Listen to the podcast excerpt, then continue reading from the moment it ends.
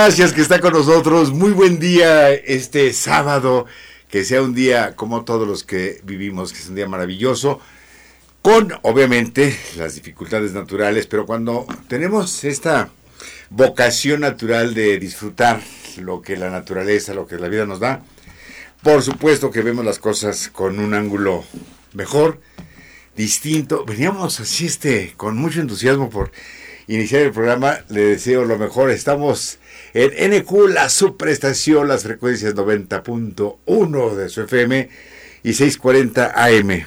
¿Qué semana? ¿Qué semana hemos tenido? Eh, todos, fíjese que eh, cuando observamos la información y pues se nos comenta que las cosas van mejorando en materia de salud, hay quien se ha confiado mucho y dice, bueno, pues entonces ya estamos de salida. Una cosa es lo que deseamos y otra cosa es la realidad. Eh, corresponde a nosotros, eh, de manera particular, cuidarnos.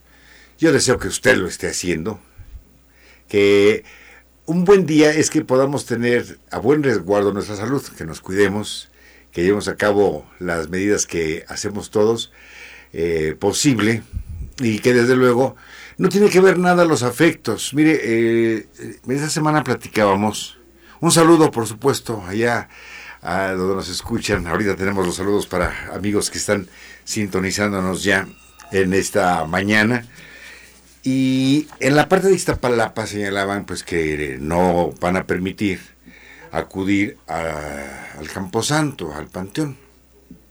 Y uno de los amigos y familiares decían, no es posible que nos hagan esto, qué culpa tienen nuestros difuntos. No, pero es que no es en contra de nadie. No, eh, el afecto no se elimina ni disminuye acudiendo o no acudiendo, si es una tradición muy respetada por todos nosotros. Eh, necesaria incluso a nivel espiritual, sabernos y sentirnos cerca de nuestros seres queridos, nuestros seres amados. Pero la realidad que impone en este momento la cuestión de salud, pues nos obliga a ser responsables con nosotros mismos. Eh, si usted acude y si yo acudo al Camposanto, no aumenta ni resta quizás, eh, el cariño, el amor que se le tiene a la familia. Es todos los días, a todas horas. No solamente en la fecha, sí hay que recordarlo porque es una parte, eh, diríamos, casi genética, la llevamos en la sangre, en la piel. Pero, pero también seamos muy responsables y evitemos, por supuesto, ponernos en riesgo. Bueno, vamos a iniciar este día. Un saludo para Puebla. Qué chula es Puebla, qué linda. Bueno, eh, un danzón el día de hoy, palillos chinos, de, sí, por supuesto. Carlos Campos, bueno, iniciamos el día. Un abrazo y un beso para todos.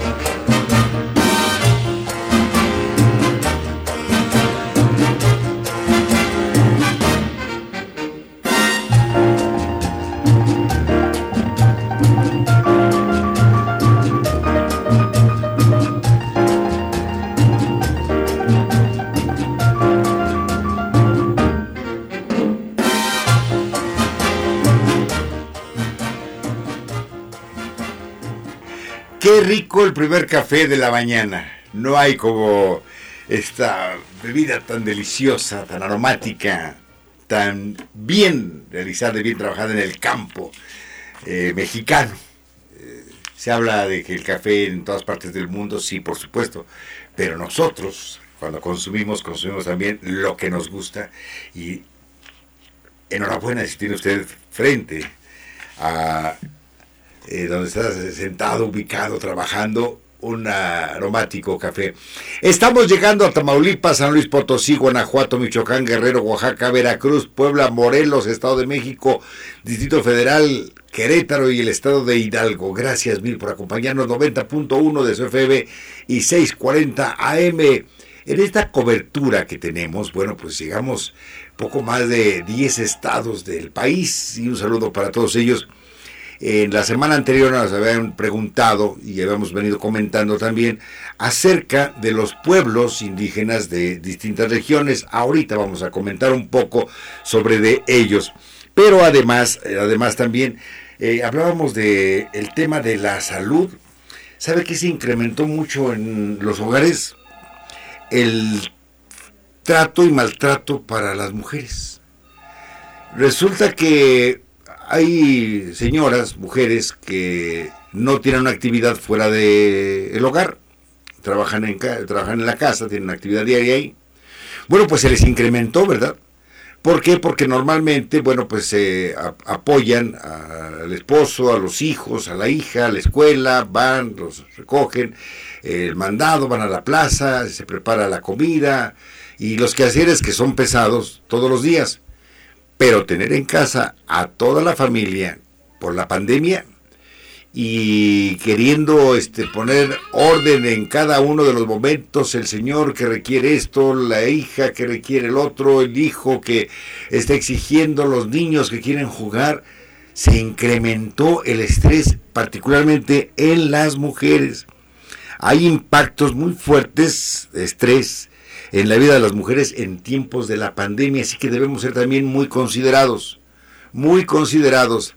Eh, es muy normal, eh, así, así vivimos muchos años, eh, debemos irlo cambiando. Usted se sentaba a la mesa, se sentaba el papá y le decía a la señora, ¿te, te sirvo de almorzar? Sí. Y entonces le decía, pero sí, pero siéntate sí, en lo que te sirvo. Entonces iba, preparaba, servía tortillas, el pan, y decía, señor, pero siéntate. Y se sentaba la señora, ya que estaba sentada, decía, regálame una servilleta, ¿no? Se levantaba la señora, y a la servilleta regresaba. Se pero siéntate, hombre. Y ya que estaba sentada, este, oye, ¿no te das un chile verde? Se levantaba por el chile verde, venía, acomodaba, oye, pero siéntate, no me dejes comiendo aquí solo. Ya que estaba sentada, ¿sabes qué se me antojó?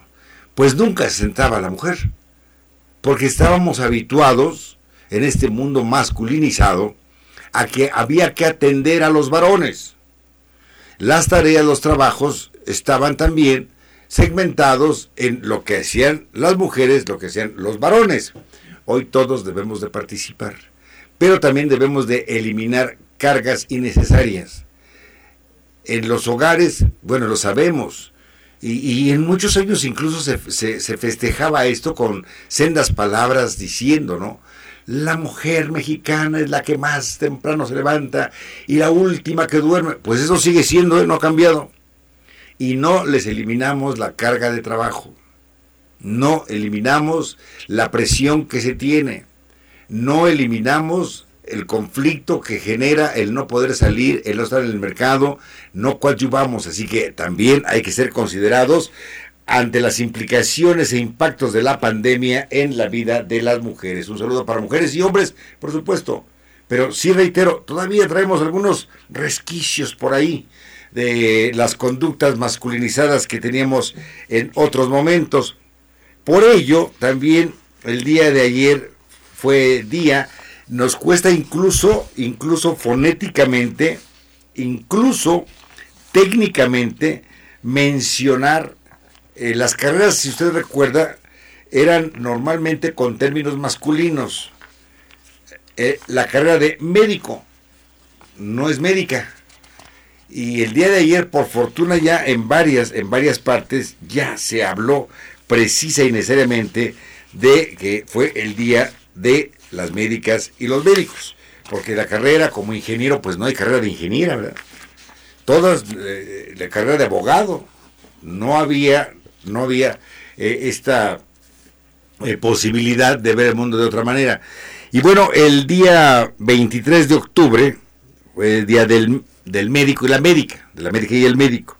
Matilde Petra Montoya La Fragua fue la primera mujer mexicana en alcanzar el grado académico de médico en 1887. Fíjese que alguna vez comentaba con usted eh, también las carreras que existían, ¿no? Eh, ibas a la primaria, salías a la secundaria, ¿qué va a estudiar? Pues cultura de belleza, ¿no? Mecanografía, lo que era, lo que, lo que enfermería, lo que era este así propio de lo que se consideraba el sexo femenino. Hace muchos años, pero muchos de veras, eh, eh, estudié en la Escuela Técnica Industrial 54, allá por Tláhuac. 49 varones y una mujer, taller mecánica. Y a nuestra compañera, las demás compañeras mujeres la veían mal, porque algunas estudiaban ya muy aventajado radio y televisión, ¿no? Técnico en radio y televisión, pero mecánica. Teresa Posadas Maldonado se llamaba, usted se llama. Este, sus hermanas estudiaban corte y confección y ella dijo, no, yo quiero estudiar mecánica. Y llegaba con su overol y este, para estudiar. Y nosotros, bueno, pues estábamos en el salón y la veíamos normal, ¿no? Pues era parte de nosotros. Eh, éramos uno más. Pero pero sus compañeras no la veían así, este, ya no le comento a usted los comentarios que hacían en torno a, su elección, porque no se permitía. Bueno, pues cuando Matilde Pedra Montoya La Fragua dijo, yo quiero ser médico, se pegó el grito del cielo. ¿Por qué razón? Porque incluso los médicos consideraban que era una mujer pecaminosa por querer ver cadáveres, imagínese usted. Bueno, pero esto se lo comparto en un instante más. Gracias por llamarnos. Ya tenemos las primeras llamadas 771-107-0523, 771-107-0526. Saludos también para Héctor Chávez, Juan Jiménez. Oiga, nos llamaron de San Lorenzo Tezonco del Panteón, a un ladito. Dijeron, aquí estamos escuchando los gracias mil. Voy a hacer una pausa, regreso. Tenemos más esta mañana aquí en NQ, la superestación. La estaba desierta mar bañaba tu piel, cantando con mi guitarra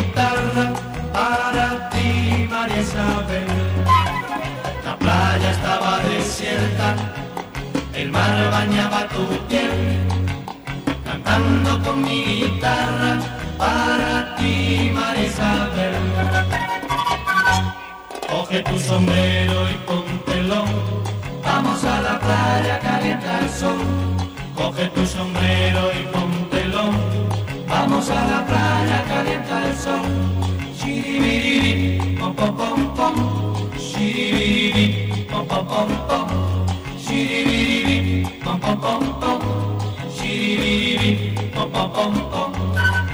En la arena escribí tu nombre y luego yo lo borré para que nadie pisara tu nombre, María Oiga usted, qué tema. Y además, eh, con cosas básicas. Eh, qué, romance. En la playa escribí tu nombre, ¿no? Y luego lo borré para que nadie pisara tu nombre, María Isabel. Ay. En otros tiempos era en el árbol también, ¿verdad? Así, el corazón, las flechas. Bueno, este tema, esta canción fue dedicada eh, envían saludos para Marco Antonio Ruiz Ortega y Eliseo Rodríguez Lemus de parte su abuelita Berta. Les dedicamos esta canción con los payos, María Isabel. Complacidos, gracias por estar con nosotros. Bueno, y compartía también con usted en torno a este mundo masculinizado que mucho, mucho nos ha generado conflictos, incluso ya en la actualidad, porque nos cuesta un poco de trabajo o un mucho de trabajo poder encauzar este, este miraje eh, equitativo de equidad, pero luego participativo en materia de género.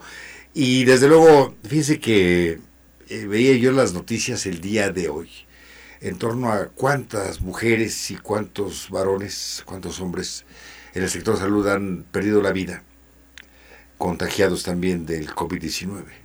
Nos duelen mucho nuestros amigos, nos duelen mucho nuestros familiares y nos olvidamos tantito así de que hay un cabillero, de que hay alguien que nos recibe, alguien que nos recepciona, alguien que también tiene familia y que tiene que regresar a casa y que tiene que ver a sus hijos y que tiene que hacer, cumplir sus compromisos y está atendiendo en la parte administrativa, en la parte del seguimiento, en las vacunas, en la dieta a los pacientes.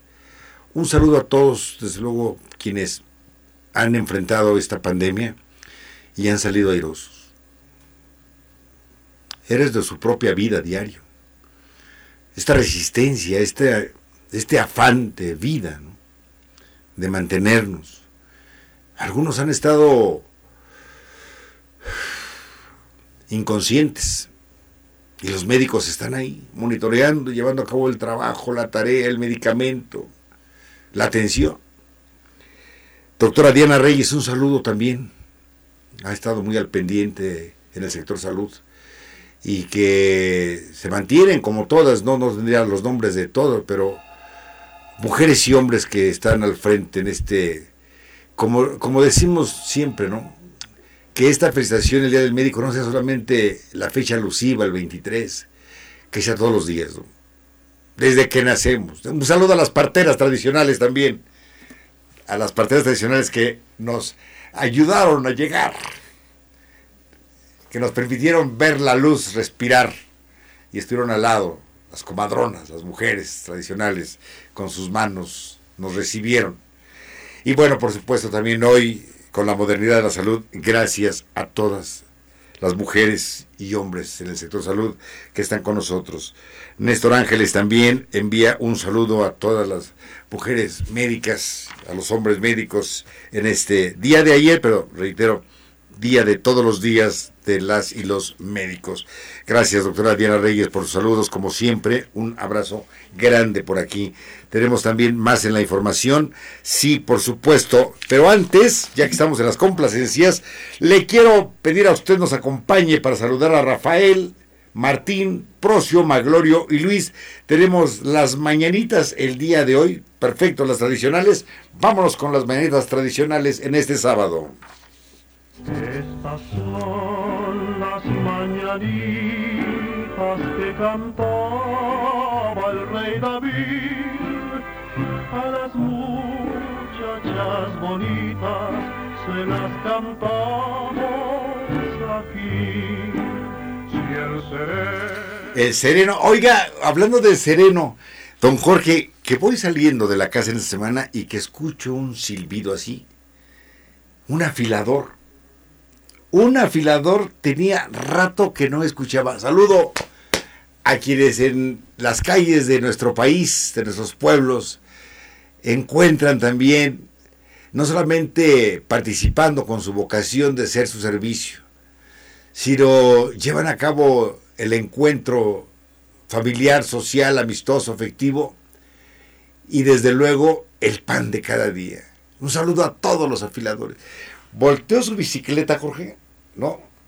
Con la llanta y le empezó a dar y estaba afilando las tijeras y el cuchillo. ¿Qué tal? Ya tenía rato que no saludábamos y no nos veíamos. Saludos también para don Víctor Sandoval, feliz del programa y al equipo. Y nos, por cierto, que hay que dar mucho cuidado con nuestra salud. Saludos, don Jorge Mendoza, de corazón como a todos quienes nos escuchan semana a semana. Gracias mil. Y vamos con las efemérides que aconteció un día como hoy en la historia de la humanidad. En las efemérides de este 24 de octubre recordamos que en el año 1580, el novelista y poeta español Miguel de Cervantes Saavedra, autor de la célebre obra El ingenioso hidalgo Don Quijote de la Mancha, es rescatado por familiares y frailes trinitarios de la cárcel en Argel, donde permanece cinco años en cautiverio. En el año 1906, Muere en la Ciudad de México el dramaturgo e historiador Alfredo Chavero, quien además de su participación en la obra México a través de los siglos, ocupa diversos cargos como servidor público. En 1945, el bacteriólogo Alexander Fleming se hace acreedor al Premio Nobel de Medicina por sus contribuciones al desarrollo de la penicilina. En 1979,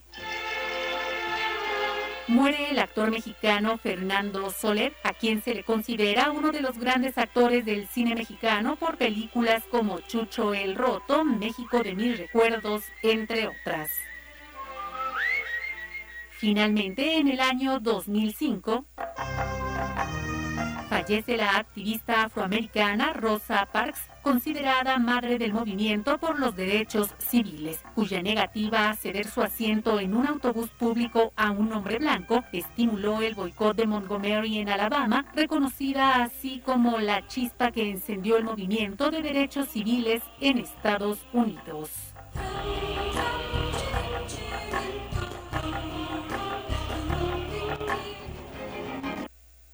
La estaba desierta mar bañaba tu piel, cantando con mi guitarra para ti. El mar bañaba tu piel, cantando con mi guitarra para ti, María Isabel. Coge tu sombrero. El sombrero. Una pieza esencial natural en América Latina. Yo creo que en todo, en todo el mundo, ¿no? Natural. Hay sombreros que. eh, ah, bueno, también ya tenemos oportunidad de hacer un programa de sombreros y de repos. El sombrero. ah, viene un certamen charro en Hidalgo, del cual también tenemos la información, estaremos compartiendo. Eh, hay sombreros que son muy vistosos, tanto en México, el sombrero colombiano, por ejemplo, ¿no? El sombrero vuel- vuelteado se llama. ¿Cómo? Vuelteado. Ahí se llama el sombrero. Si usted ve un grupo musical, sobre todo este cumbia colombiana, este sombrero que tiene distintos colores, así se le conoce y además ya es una pieza indumentaria natural, eh, orgullo de Colombia y bueno, no solamente eso, sino está considerado como, como algo artístico, creativo de este gran pueblo de Colombia. Sombrero vuelteado se llama, de colores. Cuando se escucha el vallenato y la cumbia, pues aparece ahí el sombrero volteado. Saludos para Basilisa Salinas, Abril González, Juanita Ortiz, a la familia Albride Salinas y en especial al doctor Daniel González de parte de Ene- Enérida Martínez. Saludos, saludos también Héctor Chávez, Juan Jiménez, eh, Néstor Ángeles, ya nos están llamando. Tenemos más en la información. Bueno, hoy es Día de las Naciones Unidas, marca el aniversario de la entrada en vigor en 1945 de la Carta de las Naciones Unidas.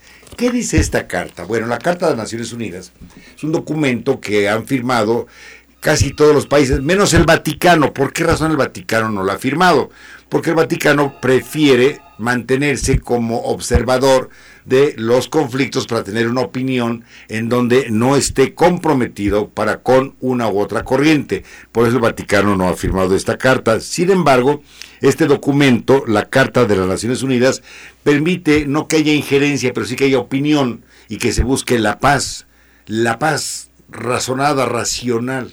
No la paz después de la guerra. No, no la paz como resultado del conflicto, sino la paz antes de los conflictos. Entonces, enhorabuena también por todo lo que se realiza a nivel mundial.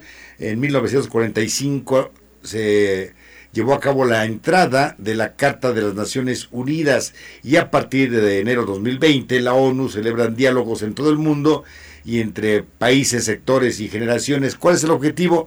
Bueno, pues llegar al público mundial, escuchar sus esperanzas, temores y aprender de sus experiencias. Eh, deseamos todos, todos el conflicto, a nadie beneficia, los conflictos nunca son positivos, siempre dejan saldos lamentables. Vamos a continuar con la información. Ah, mire, hay un pueblo indígena del que hemos hablado poco, que es el pueblo indígena que tiene ramificaciones y variables en Guanajuato. Cuando hablamos de el pueblo indígena Chichimeca Jonás, nos estamos ubicando precisamente entre Guanajuato, Querétaro, San Luis Potosí y una parte, una parte de Michoacán por la colindancia. El pueblo Chichimeca eh, tiene también un acercamiento natural con el pueblo otomí. De hecho, de hecho, la lengua que más se habla es la otomí. En Guanajuato se encuentran ubicados estos pueblos. El pueblo Chichimeca fue uno de los pueblos más valientes, pueblo guerrero. Eh, hay un libro de Gary Jennings, azteca, y refleja y refiere en esta novela eh, cómo el pueblo Chichimeca, cuando de Aztlán, de Zacatecas, viene esta tribu que se convirtió también en uno de los imperios más grandes de América, que no existe América, de estas tierras, digamos. Qué conflicto ahora, ¿eh? qué conflicto. Eh, cruzan y vienen derrotando a todos los que se le atraviesan hasta que llegan con los chichimecas. Los chichimecas son los que le hacen el alto al pueblo de Aztlán, a los aztecas, y son los que defienden con bravura y denodado afán y esfuerzo su territorio. Los aztecas, esta tribu, este pueblo, que parecía nómada, fue expulsado de esta parte de Guanajuato, hoy Guanajuato, de Querétaro. Eh, trataron de dominar, de conquistar al pueblo chichimeca y no, no lo lograron. Hace algún tiempo tuve la oportunidad de estar eh, precisamente en estos pueblos y hay un orgullo natural en su férrea resistencia, como aquí en Hidalgo, el pueblo mezco de Mestitlán, los mezcos eran también eh, como todos, a la hora de defender la tierra, defender su propiedad, su participación, eran de los más fuertes. Bueno, pues un saludo a todo Guanajuato que estamos llegando a través de la cobertura de la XNQ, NQ, la superestación. Saludo a Guanajuato y a Querétaro y al pueblo Chichimeca Jonás. A todos quienes nos escuchan en esta parte y que desde luego también comparten, compartimos con nosotros la excelencia de la radio, los mensajes existentes, pero también un poco, un poquito así de la cultura que tenemos y que nos han legado nuestros antepasados. Y así como ellos, así como esta parte que estamos hablando, también en Querétaro existe la presencia fuerte, grande, de los pueblos indígenas. Pero de esto le comparto en un instante, porque tenemos más, por supuesto, aquí esta mañana a través de NQ, la superestación, la estación de Hidalgo.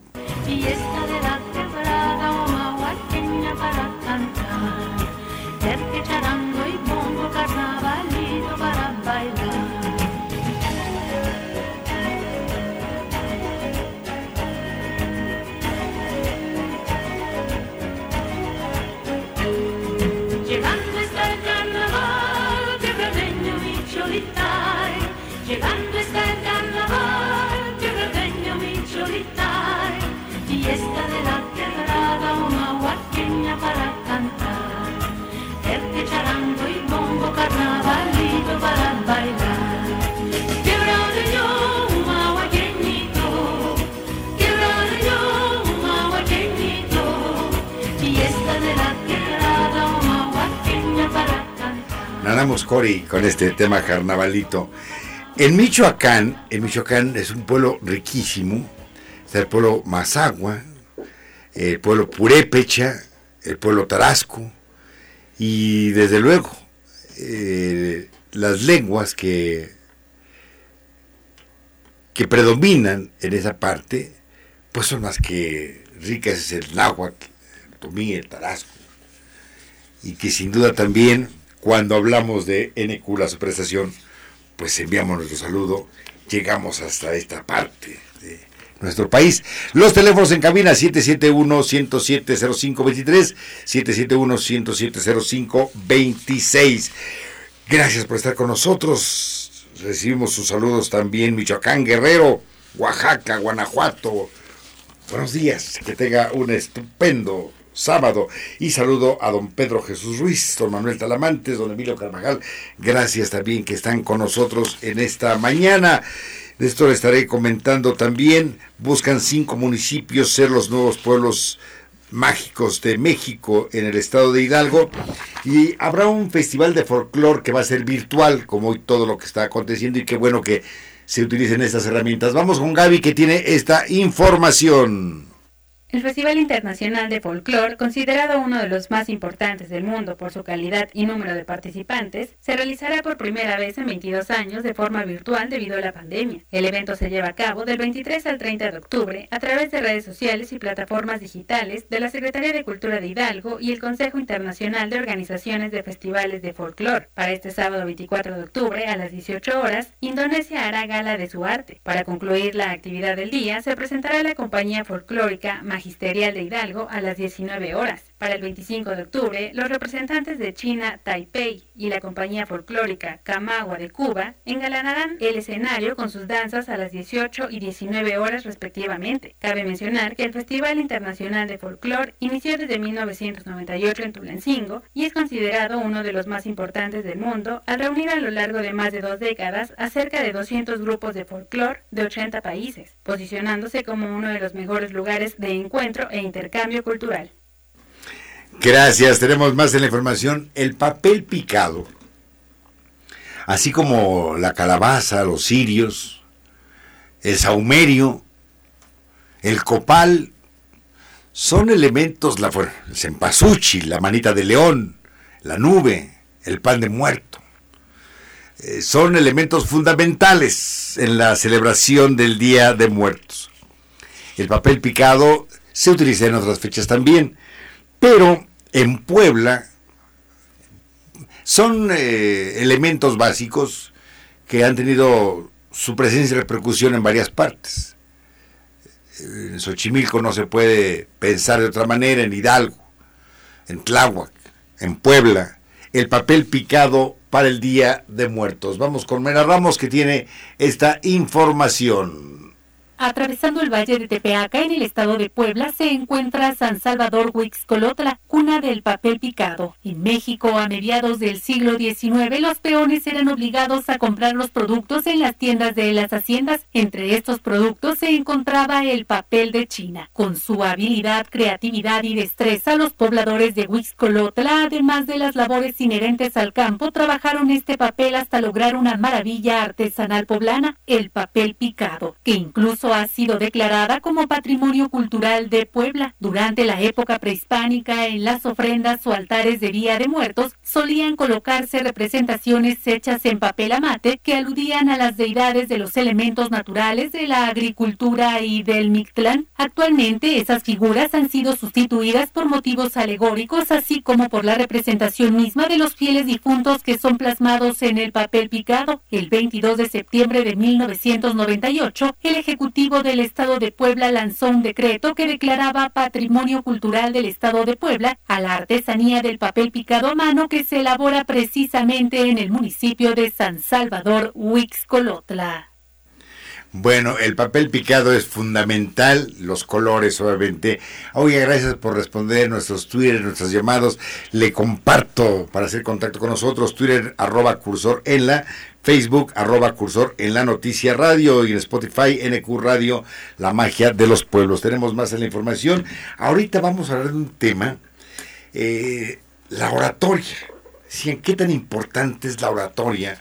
¿Qué tan importante es conocer, acercarse al arte de decir bien las cosas? Ahorita, pero antes, le informa Mayra Ramos, en Querétaro va a haber un concurso de plañideras ¿Usted recuerda las plañideras, ese término?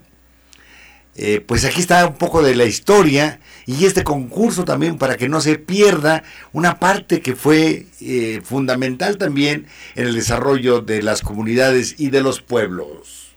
Previo a las festividades de Día de Muertos en el municipio de San Juan del Río Querétaro se preparan para el concurso nacional de plañideras que en su edición 2020 se realizará en formato virtual. Mujeres mayores de 18 años de cualquier lugar de México, plañideras de oficio, actrices o mujeres que se sientan capaces de llorar con veracidad podrán participar enviando la interpretación de su duelo en un video de máximo dos minutos. La competencia es todo un espectáculo que incluye una procesión fúnebre por las principales calles de San Juan del Río. El jurado calificará los dotes para llorar, creatividad, vestuario, veracidad, actuación, así como expresión corporal. Se premiará a los tres primeros lugares y darán un reconocimiento especial a la mejor caracterización. El evento es organizado por el Instituto de Cultura, Turismo y Juventud de San Juan del Río y en su cuenta oficial de Facebook se encuentran disponibles los detalles de la convocatoria. Las inscripciones ya están abiertas y finalizarán hasta el jueves 29 de octubre. Gracias, Mayra Ramos. Recibimos saludos. Nos, nos mandan un mensaje de Yucatán, de Peto. Peto, allá en Yucatán nos están escuchando. Gracias mil. Preguntábamos qué significa Peto. En maya. Significa la, el aura de la luna. Qué bello, ¿no? Desde Petro, Yucatán. Nos están escuchando también a través de internet. Gracias, amigos allá en Yucatán que nos escuchan. Tenemos más en la información. Dice que también dentro de los temas que se destacaron en esta semana, uno que tuvo que ver con algo que pues ha generado también sin duda molestia tocar el tema solamente por eh, nos han preguntado. Este, esta semana, este miércoles, se llevó a cabo la extinción de fideicomisos.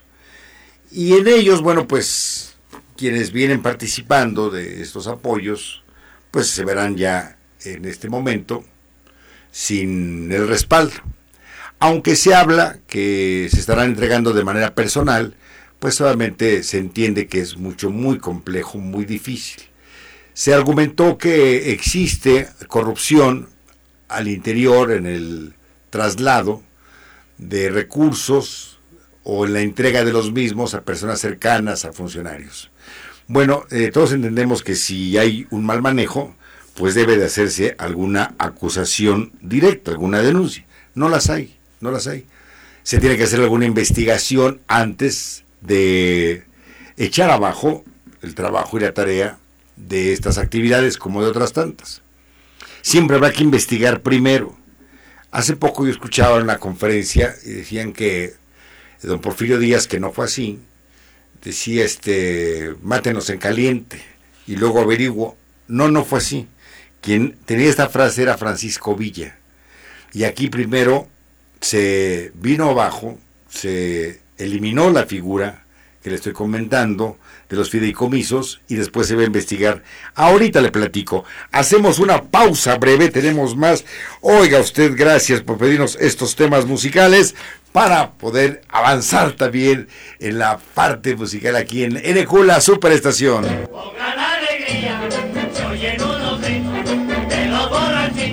Estamos, estamos de regreso. Son las 9.52. Saludos para Israel y Samuel Martínez de la reparadora, una reparadora de calzado en San Pedro, Guaquilpan. Gracias. Israel se lesionó un pie, que se recupere pronto. Bueno, pues hay que ponerle mucha voluntad y hacer caso a los médicos. Me decía un amigo, es que mi familia dice, no, pero tu familia no es médico. Hay que hacerle caso a los doctores. En estos casos, a los médicos. Saludos. Gracias también allá a San Pedro Guaquilpan. Blanca Roldán saluda y felicita al profesor Alejandro Camacho de la, por la labor que realiza y pide que sigamos cuidando nuestra salud y manda saludos a la familia Roldán Arana y se une a la felicitación para quienes cumplen años este día. Bueno, le compartí a usted, le comentaba acerca de esta sesión del pasado miércoles en donde pues fue un número bastante elevado de fideicomisos que desaparecieron, así de simple de plumazo.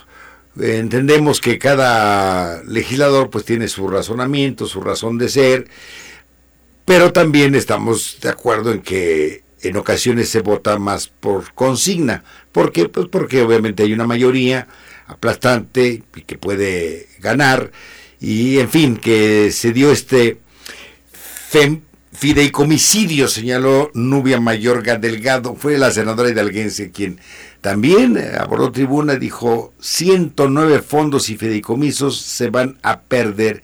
Es una barbaridad lo que estaban haciendo y al final de cuentas se hizo. Y por supuesto también hubo otros senadores que eh, se opusieron, perdieron, pero lo que sí queda claro en el diario de los debates es que no todo se gana por mayoría, porque también asiste en otros puntos, en otros momentos, la razón. Así que los representantes hidalguenses también están eh, formando parte de esta oposición respetuosa, responsable, pero que, bueno, pues eh, quienes han resultado afectados son precisamente millares de mexicanas y mexicanos con esta desaparición de los fideicomisos. Bueno, eh, y en este mismo tema comentábamos también en esta semana. Ah, tenemos saludos, por supuesto. Cari, Benito, Goyo, Iván, están allá en la Ciudad de México escuchándonos. Gracias mil. Fíjese usted que eh, los haikus, eh, leo este libro de Cuca hace ratos. Eh, haiku es una historia maravillosa. Invito a los jóvenes, a todos, pero la parte creativa, hacer en 17, en 17 eh, sílabas, un poema, un retraso. En su tiempo, un escritor basó, japonés, eh, escribía y lo hacía en función del medio ambiente, de la naturaleza. Después ya fue tomando eh, otro matiz y hoy sirve el haiku para, para escribir, aunque su origen, bueno, se, se res- se respeta, pero en este libro Hojas de Cerezo, el haiku, ojalá alguien escribiera un día un haiku, ¿verdad? Para las calaveritas, también, también, ahorita hablamos de las calaveritas. Calaveritas, fíjese usted, la estructura de haiku son cinco sílabas, siete en la segunda línea y cinco en la tercera. Son 17 sílabas donde se puede decir algo. Parece algo tan simple y tan sencillo que dices, bueno, pues lo hacemos y ya, ¿no? Mire este que leo aquí. En el invierno las nubes presurosas pasan corriendo. Esto es el miraje inmediato sobre la naturaleza. Bien, también en esta misma escritura, usted ha visto que en ocasiones cuando volteamos al cielo ves nubes que tienen una forma de algo, ¿no? Nubes agachadas, nubes brincoteando, navegantes, navegantes. Dice este haiku, miro el cielo, las nubes han formado un cisne blanco. El cielo suelta ligeras plumas blancas, llegó el invierno. Si pueden, si pueden, nos queda un minuto para el corte. ¿Ya nos vamos? ¿Se acabó? Oiga usted, bueno, si puede, escriba un haiku, escriba eh, y participe en la oratoria. El arte de bien decir las cosas. ¿Sabemos hablar? Hay que hablar bien mejor. A veces no nos damos cuenta, me pasó a mí, hay palabras que no sé pronunciar. ¿Por qué? Porque me enseñaron a leer con la mirada. Y cuando se trata de expresarlas, resulta que no puedo pronunciar la palabra, solamente a través del ejercicio. Le iba a hablar a usted de titanes de la oratoria, discursos de hombres célebres. El tiempo nos ganó. Pásela de maravilla. Gracias mil, NQ, la superestación con esta super cobertura que tenemos para llegar hasta usted a todo el centro del país. Pásela de maravilla. Y desde luego la señora Ana María Ortiz Trápala nos saluda por el programa interesante que tenemos. Gracias, Ana María. Gracias a usted que nos sintoniza, que está con nosotros. Por supuesto, gracias a NQ, la superestación, y a usted que nos sintoniza en Tamaulipas, Veracruz, Oaxaca, Guerrero, Michoacán, Estado de México, Morelos, DF, Puebla, Ciudad Hidalgo, Querétaro, Guanajuato, San Luis Potosí. No, no hay DF, Ciudad de México. Nos vamos, soy David Cárdenas. Gracias, don Jorge Martínez. Gracias, María Ramos. Hasta entonces. Vayan separando todos a bailar. Un solecito que les va a gustar. Verá qué bonito, qué bonitos son. Se baila de punta, de punta a talón. Ay, qué re bonito este sonsonete de este bailecito del son del guateque. Un paso adelante y otro para atrás. Entre más lo baile, más le gustará.